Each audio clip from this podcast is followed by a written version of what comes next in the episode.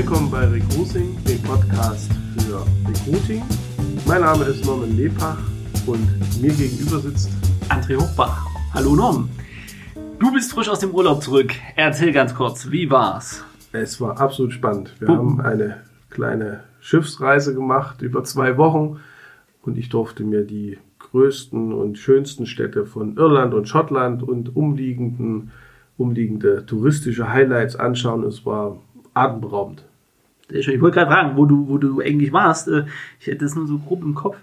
Ähm, warst du die ganze Zeit äh, auf, dem, auf dem Schiff oder ähm, hattet ihr auch mal so ein, zwei Tage Landgang? Wie muss man sich vorstellen? Ja, wir hatten, man kann das so verstehen, wir hatten das Schiff als unser Hotel und hatten praktisch unser Hotel mit dabei und sind jeden Morgen in einer anderen Stadt aufgewacht und haben die erkundet und alle Sehenswürdigkeiten und touristischen Highlights dort gesehen.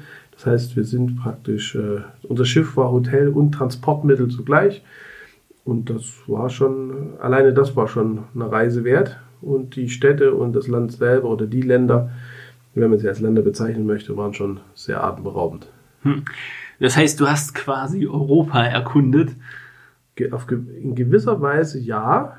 Das passt nämlich zu unserem, unserem Hauptthema heute sehr gut, denn wir reden, wie kann es unweigerlich sein, über die Europawahl, äh, die ja auch gerade in der Zeit davor nochmal sehr spannend wurde, wenn man, wenn man sich die mediale Berichterstattung äh, anguckt. Aber auch die Ergebnisse selbst sind sehr spannend und wir versuchen das mal in Kontext auch ähm, zum Arbeitsmarkt zu setzen und äh, ein bisschen ruminterpretieren, ohne zu viel werten zu wollen. Das hatten wir uns vorgenommen, ist immer bei Politik natürlich eine schwierige Sache. Wir sind ja auch irgendwo Privatpersonen. Also in der Tat ist diese Wahl auch in äh, Schottland und auch in Irland äh, präsent gewesen. Ich muss dazu sagen, dass die Wahlplakate genauso aussehen, äh, nur nicht ganz so viele an den äh, Lichtmasten hängen, also nicht ich, so viele übereinander. Hatten die hier, hatten die dort keinen Contest laufen? Ich, ich muss dir recht geben, es war manchmal erschreckend, äh, ja, welche Leistung, akrobatische Leistung die Plakathänger vollbracht haben müssen. Ja, das ist auffällig. Mhm. Aber das ist auch, wenn jemand reist und ähm, tatsächlich auch äh, die gleichen Muster erkennt. Also Wahlplakate war so für mich eigentlich immer so ein deutsches äh, Phänomen. Aber die sehen in anderen Ländern genauso aus, auch vom Format her genauso. Vielleicht gibt es da tatsächlich einen europäischen Standard, würde mich in der, in der Europäischen Union jetzt nicht zwingend wundern. Äh, aber da sind wir, da sind wir ja äh, schon ein bisschen auch dabei. Also ähm, ich, ich würde mal mit dem, mit ein bisschen dem Vorlauf anfangen, den hast du ja nur bedingt mitbekommen. Du hattest ja nicht auch immer Internet zur Verfügung. Wir hatten uns ja, ja ganz kurz schon unterhalten. Ähm, es war natürlich äh, sehr spannend. Wir wollen auch nicht ins Detail eingehen. Das haben alle Medien und die, gerade die sozialen Medien schon relativ gut getan. Äh, oder was heißt gut getan? Sie haben zumindest sehr intensiv darüber berichtet und sich damit auseinandergesetzt. Es geht um das äh, Rezo-Video, ähm, was gelaufen ist und die äh, generelle Medienberichterstattung und vor allen Dingen natürlich auch ähm, dass äh, die Reaktionen innerhalb der Politik, ganz speziell natürlich von der CDU, ähm, auf ähm, die Kommunikation. Denn das, was wir im, im täglichen Arbeiten ja immer erleben, äh, ist ja tatsächlich auch äh, die Nachwuchsgewinnung für Unternehmen, wie man sich mit mhm. gerade jungen äh, Zielgruppen auseinandersetzt, um sie für Ausbildung zu gewinnen, aber auch natürlich die jungen Fachkräfte, die schon ausgebildet sind, zu werben. Äh, inzwischen sind die Hochschulen ja auch ganz kräftig dabei, ähm, Jugendliche zu werben, weil sie stellenweise, also in Thüringen ist es zumindest so, dass ja noch Abschlussquoten auch die Hochschulen mitfinanziert werden. Ähm, wie hast du oder wie schätzt du denn das Ergebnis ein, was ja so vielleicht vor, vor drei, vier Monaten zumindest der ältere Teil der Bevölkerung oder der, der nicht so netzaffin ist, äh, mit Sicherheit noch nicht auf dem Schirm hatte. Wie, wie schätzt du das ein? Immer Bezug natürlich auch auf den Arbeitsmarkt. Na gut, ähm, die Ergebnisse sind schon sehr überraschend, nicht, sondern die Abstände der einzelnen äh, Prozentzahlen, die haben mich tatsächlich überrascht. Also dass wir hier, ja, dass wir hier in, in der Form eine solche, äh, eine solche äh, Abhängigkeit von den Stimmungen eigentlich erleben, äh, das war mir so nicht, äh, das habe ich mir nicht vorstellen können. Also Stimmung meine ich, dass man negative Stimmungen hier äh, in den Wahlergebnissen eigentlich wiederfindet, denn es haben Parteien ähm, Prozente gewonnen, die ich so äh, nicht geglaubt habe, dass sie zur Volkspartei werden können. Ich muss jetzt mal nachhaken. Beziehst du das auf das bundesweite Ergebnis der Grünen oder beziehst du das, das kam ja etwas später nach, nachdem man sich über, über äh, das Jugendthema, weil es bundesweit auch sehr präsent war und, und den Wahlerfolg der Grünen auseinandergesetzt hat, beziehst du das eher auf das äh, Teilergebnisse in Ostdeutschland? Also ich beziehe es primär auf das gesamte Ergebnis, was mich überrascht hat, aber dass natürlich in den äh, neuen Bundesländern die äh, Ergebnisse so ausgefallen sind, das ist natürlich, hat auch noch eine gewisse Dramatik. Hm. Also ich ähm, will vielleicht nochmal äh, da ein bisschen nachbohren. Ich hatte mich ja durch ja, berufsbedingt sehr intensiv auch mit der Kommunikation, insbesondere in der Woche vor der Wahl, äh, auseinandergesetzt und ähm, mich hat das Ergebnis tatsächlich jetzt nicht so überrascht. Das liegt aber daran, dass ich ja schon ähm, die, die ähm, Fridays for Future Debatte und vor allen Dingen auch die Artikel 13 Diskussionen, du weißt, sehr akribisch mhm. verfolgt hat und auch mit äh, diskutiert habe. Und äh, ich hätte nicht das muss ich zugeben, ich hätte nicht gedacht, dass tatsächlich die Auswirkungen, also dass es die junge Zielgruppe, die ja einen sehr geringen Anteil am Wahlergebnis immer hat, also weil wir einfach viel mehr ältere Wähler haben, äh, dass die Auswirkungen doch so kräftig zu spüren sind. Ähm, aber das war ja auch Teil des äh, hm. Riso-Videos, der aufgerufen hat, dass man mit Eltern und Großeltern auch drüber redet. Äh, von daher war das zum Teil nicht überraschend, zum anderen Teil hat es mich, mich persönlich positiv überrascht, dass, äh, dass diese Wirkung erzielt wurde. Ähm, etwas enttäuscht hat mich die Reaktion äh, tatsächlich auch äh, maßgeblich von der CDU, dass erstmal nicht darauf eingegangen wurde, warum das eventuell ist, ist, sondern dass wir immer noch gerade aktuell eher darüber reden, wie man zukünftig sowas verhindern kann oder dass man cooler oder hipper werden möchte.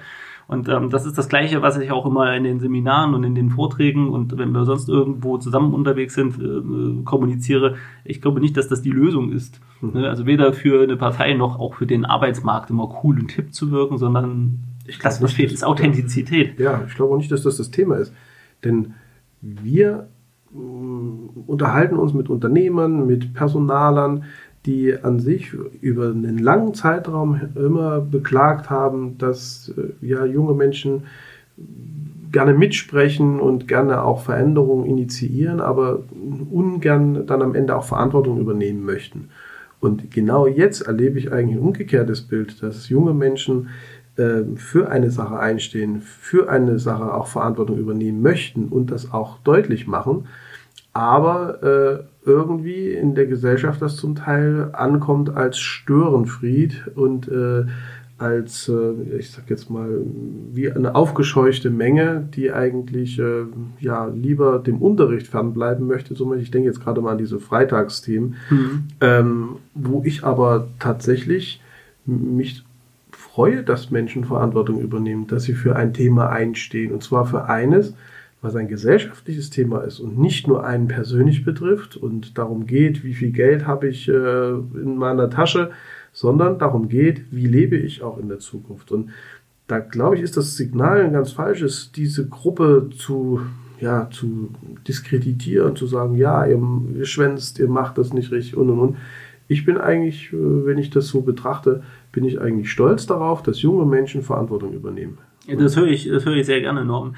Um das vielleicht mal ein bisschen von dem Jugendthema wegzuziehen, mhm. weil das momentan ja auch sehr, sehr präsent ist und, ja. und meines Erachtens tatsächlich da ein bisschen der Fokus davon verloren geht, dass die jungen Wähler einen äh, kleinen Anteil an, an der Gesamtwählerschaft haben und dass äh, wir uns ja ähm, über eigentlich ein Thema unterhalten, was alle Generationen angehen sollte. Ähm, was ich mich gefragt habe, auch völlig wertfrei, ist wirklich, wirklich meine Frage, ähm, wo ich noch nicht die Antwort, wo ich mir nicht sicher bin, wie die Antwort lautet. Ähm, These. Die, die Wahl, gerade auch hin zu den, zu den Grünen und mit, mit explizitem Blick auch darauf, dass in Ostdeutschland die AfD so viele äh, Stimmen geholt hat. In Thüringen ist sie zweitstärkste Kraft geworden, in Sachsen-Anhalt ist sie stärkste Kraft geworden. Ich glaube, Brandenburg war sie auch stärkste Kraft. Ähm, oder Sachsen-Anhalt, jetzt habe ich nicht mehr genau im Kopf. Äh, kann es denn sein, dass äh, in Bezug auf den Arbeitsmarkt, dass äh, wir erleben das ja, dass äh, die gut ausgebildeten ähm, Fachkräfte und, und generell Arbeitskräfte äh, sich inzwischen nicht überall und nicht immer und auch nicht zu allen Konditionen, aber sehr gut aussuchen können, für wen sie wie arbeiten, unter welchen Bedingungen. Also die Entwicklung schreitet da ja stetig voran. Wir haben ja auch äh, ordentlich zu tun. Ähm, also ihr insbesondere, wenn ihr, wenn ihr ja, spezielle Fachkräfte für die Unternehmen sucht, die, die irgendwas ähm, ganz gut können müssen in irgendeiner äh, speziellen Fachrichtung. Ähm, kann es denn sein, dass diese, ich sage mal, gute Situation, die Deutschland hat, ja, also was den Arbeitsmarkt angeht, man kann sich relativ sicher sein, morgen noch einen Job zu haben. Man kann äh, sich, was die Arbeitsbedingungen angeht, äh, sehr gut nach oben verbessern. Kann es sein, dass das dazu führt, dass man sich den Luxus gönnt, natürlich dann zum Beispiel gerade in den alten Bundesländern auch eher grün zu wählen und, und mal weg von, von diesen existenzsichernden äh, äh, Gedanken äh, wegkommen zu, was ist notwendig ähm, über, meinen eigenen, über meinen eigenen Bedarf hinaus. Und ist das eventuell auch zum, ein Teilgrund, warum das in Ostdeutschland äh, wo wir ja da noch gar nicht so weit sind oder wo wir auch immer wieder erleben, dass die Unternehmen gedanklich noch nicht so weit sind und, und eigentlich so, seit, so weit sein müssten, dass das auch zu diesem Ergebnis geführt hat. War jetzt etwas kompliziert, aber ich, ich hoffe, ich konnte es verständlich machen, was ich meine. Ich habe eine andere oder eine, eine Theorie, die damit zusammenhängt, dass, es, ähm, dass uns ein gewisser Zufriedenheitsfaktor abhanden gekommen ist. Und jetzt komme ich gerade aus dem Urlaub und habe zwei Stationen, ähm, also Irland und auch Schottland, äh, erlebt, wo die Menschen auch ihre Probleme haben, auch ihre Themen haben, aber in Summe durchaus eine gewisse Zufriedenheit auch ausstrahlen und vor allen Dingen auch eine gewisse Wertschätzung an das, was sie auch erreicht haben, auch an das, was zur Öffentlichkeit gehörte. Also sie, da ist eine ganz andere Offenheit zum Beispiel einem Bildungssystem gegenüber. Dort zählt die, dass ähm, die Bildung ist eine der höchsten Güter. Da startet, nur als ein Beispiel, startet die Schule schon mit vier Jahren.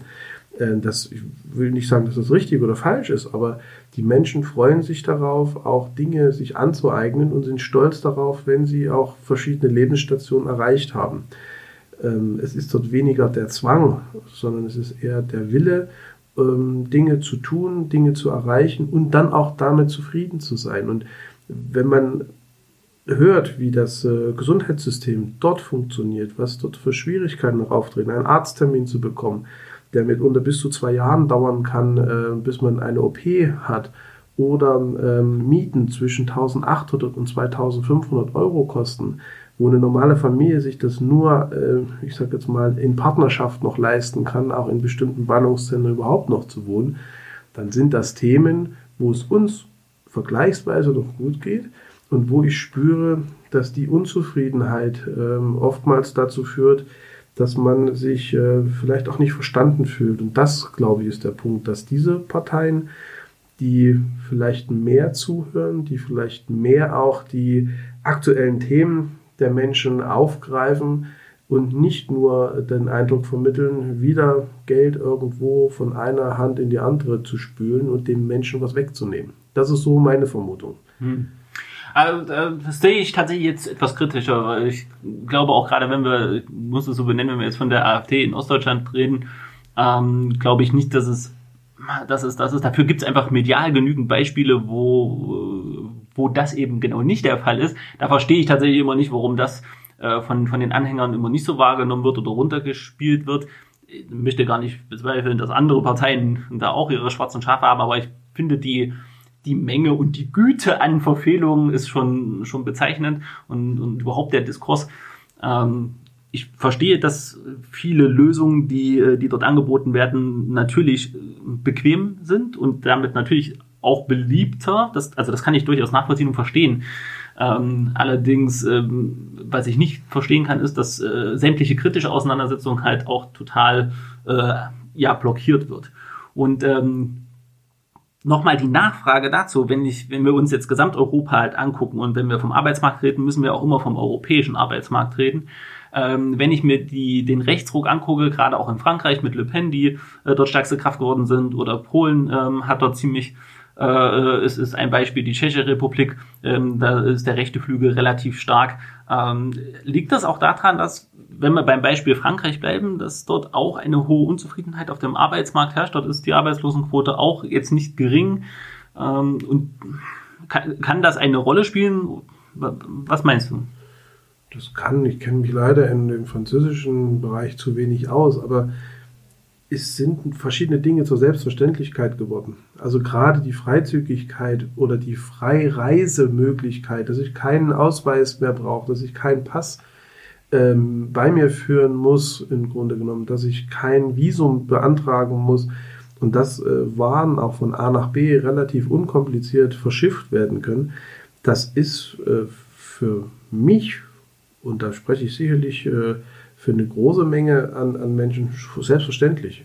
Äh, deswegen äh, der ganze, das ganze Thema Zoll und so weiter ist für mich gefühlt relativ weit weg.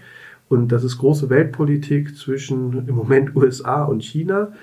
Aber es gibt ein paar Dinge, die sind so normal, ähm, aber die würden wir spüren, wenn sie nicht mehr da sind. Das heißt also, man müsste das stärker kommunizieren, unter anderem auch, das, wie es sich auf den Arbeitsmarkt auswirkt.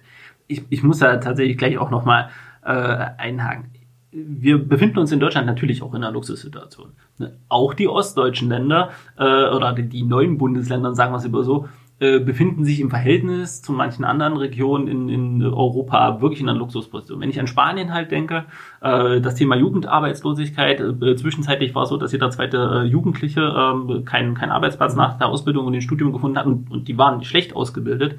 Ähm, wie siehst du das hier? Müssen wir wobei wir ist jetzt auch interessant, muss die Politik zum Beispiel besser kommunizieren, äh, was für was für Vorteile wir hier tatsächlich haben, also wirklich auch besser mit Fakten umgehen. Da sind wir dann wieder beim beim Rezo-Video. Macht es nicht, äh, ist das nicht die Aufgabe, die wir die wir so ein bisschen vermissen, dass ein bisschen mehr mit den Fakten gearbeitet wird, welche Vorteile Europa hat, welche äh, Möglichkeiten geschaffen werden und was auch im in, in den letzten 30 Jahren, muss man ja jetzt schon sagen, in den letzten 30 Jahren auch wirklich geschafft wurde. Das war ja ein Mammutprojekt. Ja. Also diese Verhältnismäßigkeit, was auch zu tun war und dass natürlich wir noch einen Weg vor uns haben das denke ich ganz klar.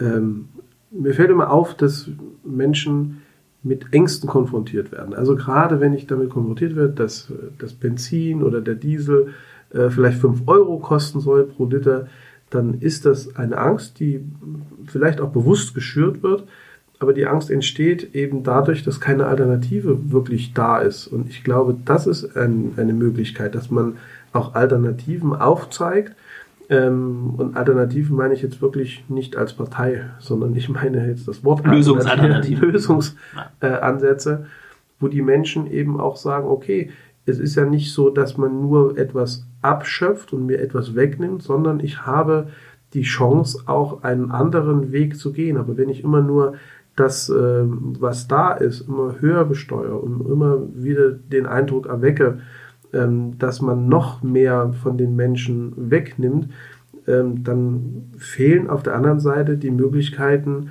ähm, auch Alternativen hier zu finden. Und das, das meine ich wirklich. Das ist so ein, so, so, so ein Moment, wo ich auch merke, dass nicht jeder die Grünen gewählt hat, weil das Argumente sind. Umweltschutz wird immer verglichen mit Benzinpreise, äh, CO2-Steuer, Arbeitsplätze, Arbeitsplätze ähm, wo man dann aber nicht genau, das ist nicht bis zum Ende durchgedacht. Also die Menschen, denen fehlt, glaube ich, oftmals ja der Vorteil, den sie auch haben, oder aufgezeigt zu bekommen, ähm, wohin die Reise geht, wenn man das jetzt nicht so macht. Ich möchte da tatsächlich, ich schließe mich da an, ich möchte da ein Beispiel geben. Ähm, ein, ein Teil A, auch des, des Rezo-Videos, er bezog sich ja auch auf die Pressekonferenz der Science for Future, äh, die, die gegeben wurde, war ja tatsächlich das Beispiel mit, äh, wir tun uns schwer, die 20 ähm, Arbeits, äh, 20, 20.000 Arbeitsplätze in der Kohleindustrie abzubauen. Äh, zeitgleich wurden 80.000 Arbeitsplätze, mir nichts, dir nichts, äh, wegrationalisiert, weil die Förderung für die Photovoltaik ausgeblieben sind. Und äh, da muss man sagen, das haben wir in Thüringen zum Beispiel sehr stark gespürt. Ja. Hier waren äh, ähm, die Spitzenunternehmen tatsächlich ansässig, gerade in Erfurt. Und ähm, ist es nicht genau. in Arnstadt äh, auch, ja, äh, ist es nicht so, dass wir tatsächlich äh, mit diesen konkreten Beispielen in der Politik äh, arbeiten müssen, äh, um den Leuten begreiflicher zu machen, dass tatsächlich das Thema Klimawandel da sind wir ja tatsächlich schon relativ weit weg von unseren eigentlichen Themen, dass, der, dass das Thema Klimawandel auch für die Joblandschaft durchaus förderlich sein kann, wenn man das richtig angeht. Na klar, na klar, das ist ja unsere Zukunft und die meisten Innovationen, die meisten Errungenschaften sind ja dadurch entstanden, weil sie das Leben erleichtert haben oder weil sie die Bedingungen verbessert haben. Und ich sehe hier den, den Klimaschutz, den Umweltschutz, der erleichtert uns an mancher Stelle das Leben. Denn das, was wir jetzt kaputt machen, das braucht viel Zeit, um es wieder zu regenerieren. Wenn es überhaupt regeneriert. Wenn es überhaupt geht. Nur wenn man heute davon spricht, alle Atomkraftwerke äh, ja, zu schließen, man aber dann keine Alternativen hat, wie der Strom wirklich auch, äh, ich nenne das jetzt mal, äh, umweltfreundlich produziert wird, und man dann äh, suggeriert bekommt, dass der Strom heute aus den äh, umliegenden Ländern kommt, weil man dort neue Atomkraftwerke baut, dann versteht man das nicht. Und ich glaube, der Punkt ist eben dort wirklich äh, mal zu schauen, dass man Aufklärung betreibt und zwar im globalen Zusammenhang. Und da sehe ich wirklich Europa in der Gesamtpflicht. Ne? Und dann kann man nicht erklären, dass man zum Beispiel Dieselfahrverbote, ich mache jetzt mal ein ganz plakatives Beispiel, in einer Stadt verbietet und in einer anderen Stadt, wo man sagt, da ist das Verkehrsaufkommen vielleicht viel höher, da hat man diese Messwerte gar nicht, weil vielleicht die Messstationen nicht, äh, ich sage jetzt mal, auf der Straße stehen, sondern vielleicht auf Hochhäusern und natürlich dort ein ganz anderes Messergebnis erzielt wird. Das sind so Sachen, dass da verliert eine Regierung, welcher Partei auch immer, verliert an Glaubwürdigkeit. Und ich glaube, das ist bei den Menschen passiert, die grundsätzlich ja vielleicht positiv eingestimmt wären, aber durch vielerlei Hinsicht einfach hin und her gerissen sind und vielleicht zum Teil gar nicht mehr wissen, wem sie überhaupt noch glauben sollen, weil die großen Parameter, wo früher ja, Politiker oder große Führungskräfte einfach auch, wo gesprochenes Wort auch einen Wert hatte. Ne, und da meine ich wirklich, ich glaube, grundsätzlich sind die Menschen enttäuscht, weil die stabilen Werte nicht mehr so da sind und man dann durchaus sagt, okay, dann sind auch neue Parteien, neue Gruppierungen ganz interessant, weil man da sich vielleicht auch besser verstanden fühlt. Hm. Ich würde mal wieder versuchen, so ein bisschen auf das Thema äh, Job und, und, Arbeitsmarkt zurückzukommen.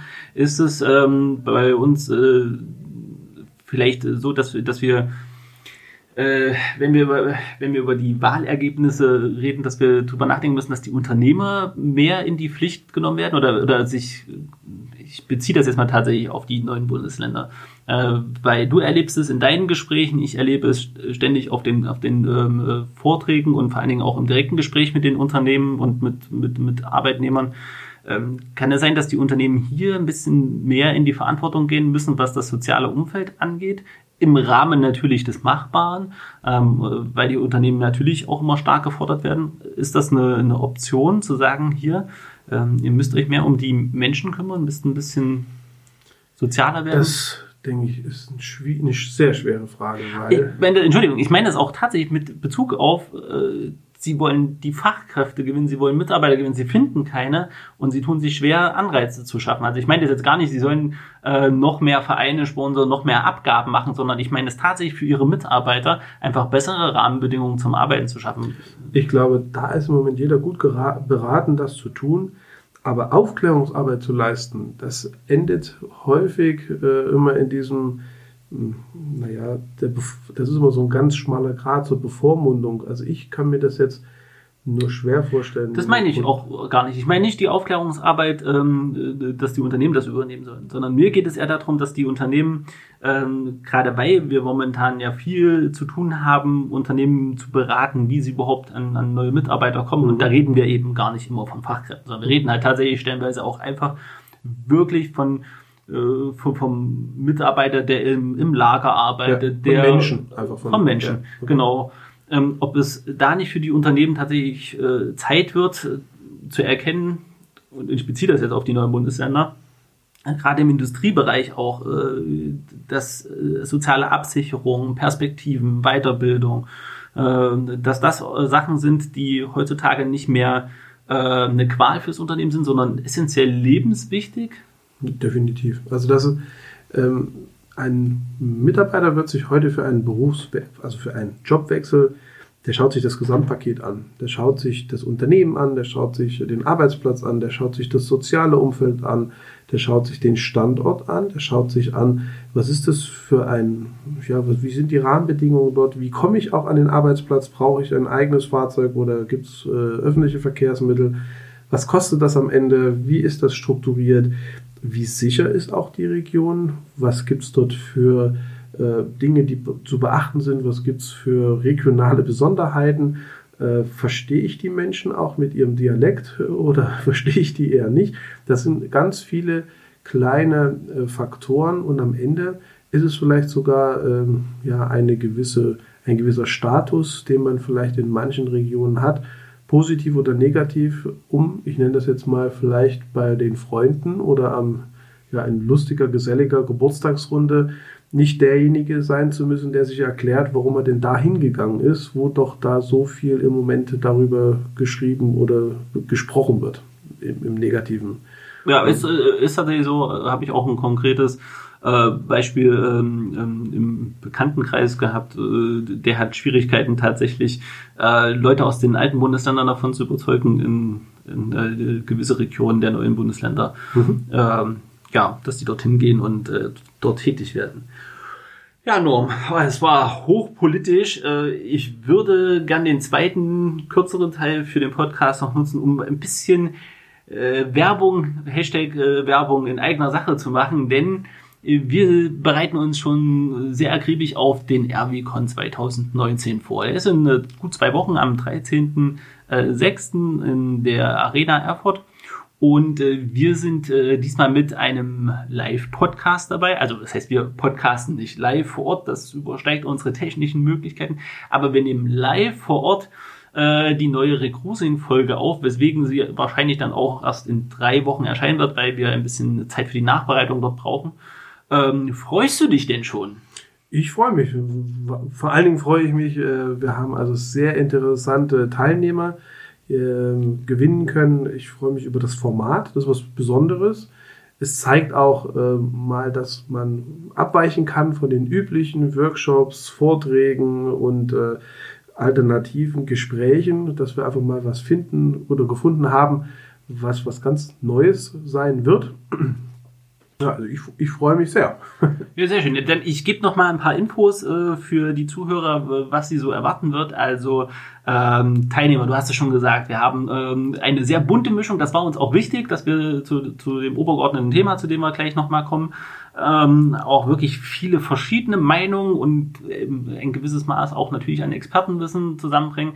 Wir haben Thomas Kemmerich da äh, in mehreren Funktionen, einmal natürlich als Bundestagsabgeordneter, aber auch andererseits als äh, Vorsitzender des liberalen Mittelstandes und natürlich ist er auch noch Unternehmer.